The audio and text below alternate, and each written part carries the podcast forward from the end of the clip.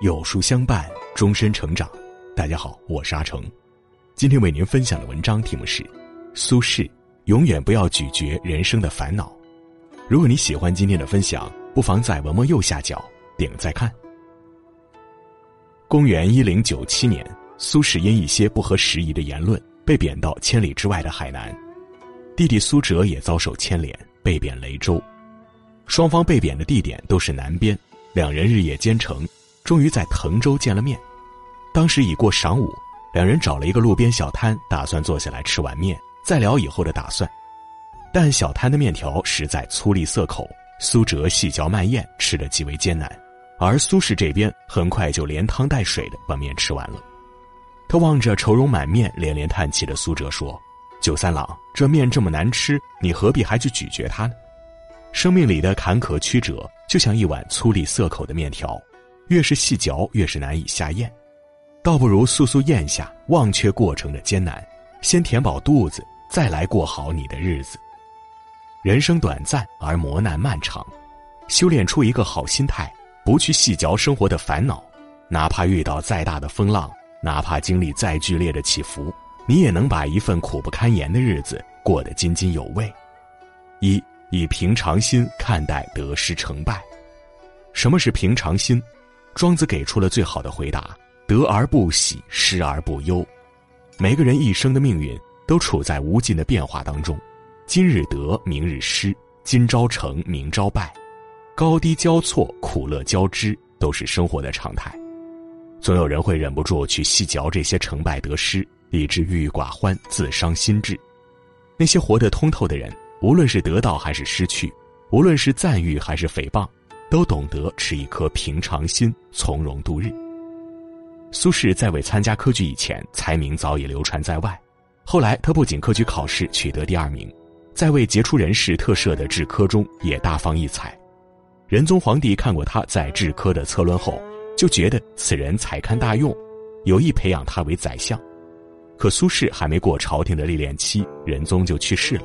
随后，英宗即位，英宗素知苏轼的才能。有意破格着用苏轼为知之告那样的御前重职，可是底下大臣总是以各种借口阻拦，再加上英宗短命，最终也没能实现。到了宋神宗时，他也想委苏轼重任，将其提拔到身边。一个叫谢景温的小人，却在此时诬告苏轼贩卖私盐、瓷器等物，一个劲儿的往苏轼身上泼脏水。朝廷其他见不得苏轼好的人，见此情形，也在一旁煽风点火，逼得苏轼只得自请外放。自此之后，苏轼几度远离了政治中心，人生也跟着飘摇不定。苏轼的才情有目共睹，又有几代皇帝的赏识，入仕的起点非常之高。奈何他虽有这番际遇，也只能眼睁睁地看着理想幻灭，最终落得个有运无命的结局。但这种起起落落没有拖垮苏轼，反倒让他对人世看得更加清明。正如他在《灵虚台记》里所写：“然而数世之后，欲求其仿佛。”而破瓦颓垣无复存者，而况于人世之得丧，忽往而忽来者余。古时候那宫楼殿宇修得再富丽堂皇，数世之后也早已变成断壁残垣。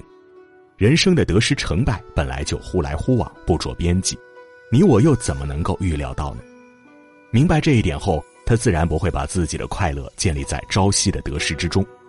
在被外放的日子，他闲下来访僧问友。于禅理中寻找人生真谛，累了便煮水烹茶，在茶香氤氲里静品清欢。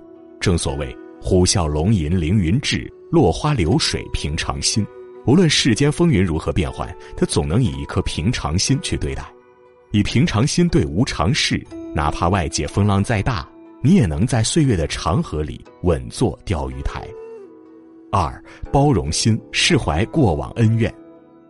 苏轼曾说。无上可以陪玉皇大帝，下可以陪悲田院乞儿。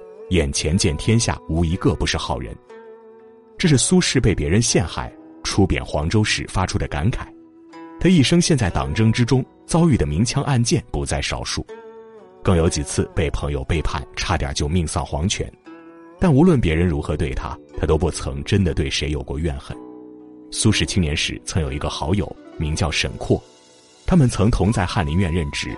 平时一起上班，一起品诗论文，感情很好。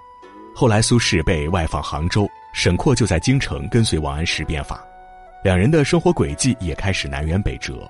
沈括在朝中所思所想，自然是如何尽快把新法实施下去；而苏轼在外边目睹老百姓饱受新法之苦后，所书所写全是新法的弊端。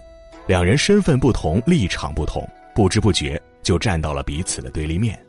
有一次，皇帝派沈括到杭州去巡查，还当面嘱咐他：“苏轼杭州通判，轻其善谕之。”没想到沈括一到杭州，表面上装的跟苏轼很亲厚。背地里却各种搜罗苏轼讽刺新法的罪证，一回京就把苏轼告上了朝廷。所幸皇帝明白苏轼的为人，并没有多加指摘，但他这一举动也种下了乌台诗案的祸根，差点害苏轼丢掉了性命。而沈括的反复无常也引起了神宗的厌恶，一纸诏书便将他贬到了宣州。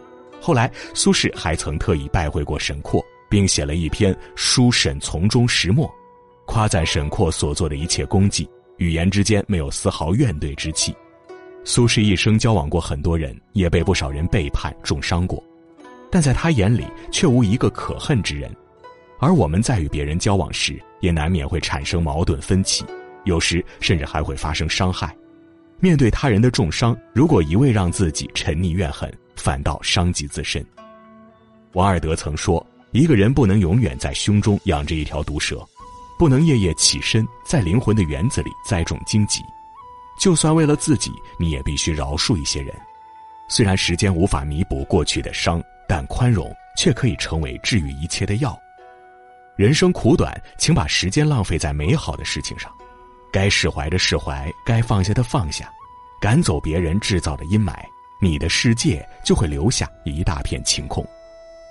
三，以豁达心坦然面对人生风雨。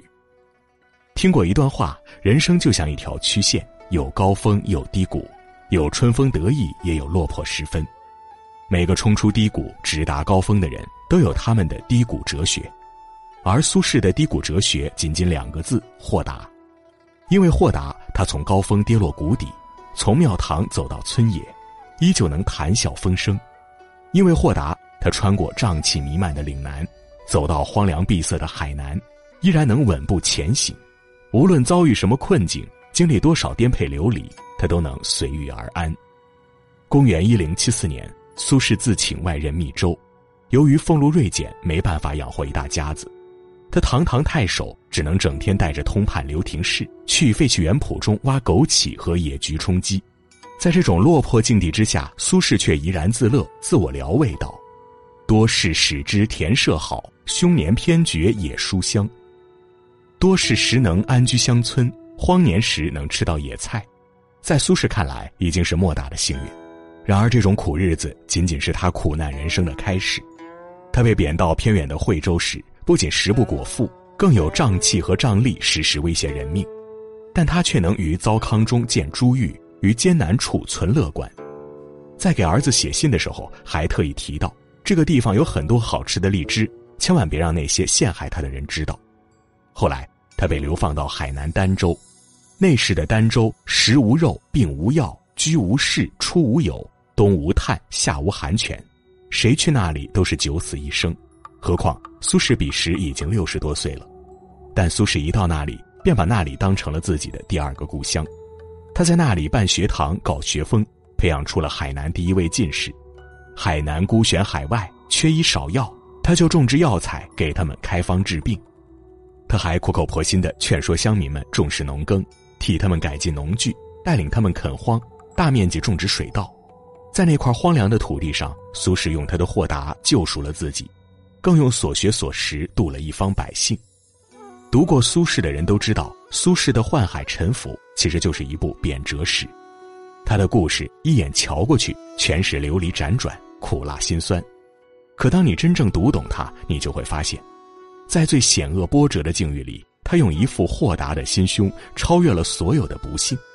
正如林语堂所评价的，苏轼最大的魅力，不是让内心被环境吞噬，而是超出环境，以内心的光亮去照亮生活的路。当命运的风雨无情的袭来，我们都不妨学学苏轼的姿态，哪怕生命萧瑟，也要竹杖芒鞋，随性而行，一蓑烟雨任平生。每个中国人的心里都有一个苏东坡，他虽一生坎坷，经历的苦难更是数倍于常人，但他却从不去细嚼这些烦恼，而是选择将命运的苦涩一一咽下，并把它们尽数化作成长的养料。他用一生的时间，让忧患的生活在凡尘中开出了花。有句话说的很对：人生多歧路，唯有多看开。在任何的艰难曲折里，只要你懂得。用豁达去超越苦难，用余生撷取美好，那么在你往后的生命中，就再也没有翻不过的山，过不去的坎，而烦恼与你也终将会化为过眼云烟。点个再看，与朋友们共勉。